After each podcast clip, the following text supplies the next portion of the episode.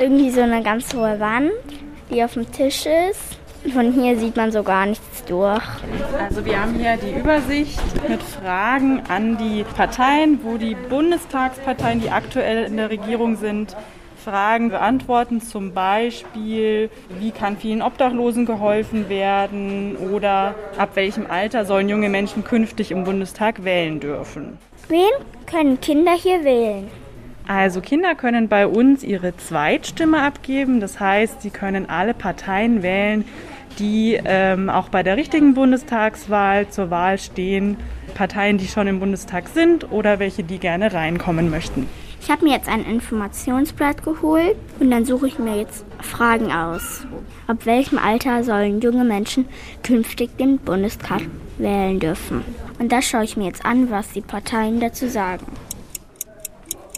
Ich hole mir jetzt einen Wahlzettel und setze mich jetzt in die Stimmkabine und schaue mir den Stimmzettel an. Ähm, ich sehe ganz viele Parteien, also 26. Wenn du deinen Wahlzettel zusammengefaltet hast, kannst du ihn hier in unsere Wahlurne reinwerfen. Und als Zeichen, dass du gewählt hast, bekommst du bei uns ein kleines Armbändchen. Darf ich dabei helfen, euch die Stimmen noch ein bisschen auszuzählen?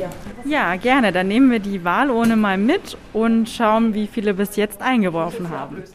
Wann wird eine Stimme ungültig?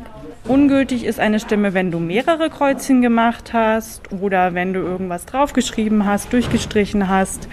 Wichtig ist, dass du ein klares Kreuzchen setzt oder wenn du dich nochmal umentscheidest, das ganz deutlich durchstreichst. Eins, zwei, drei, vier, fünf, sechs. Die Partei CSU, SPD, die Linke, dann die Grüne. Alle haben eine andere Wahl genommen.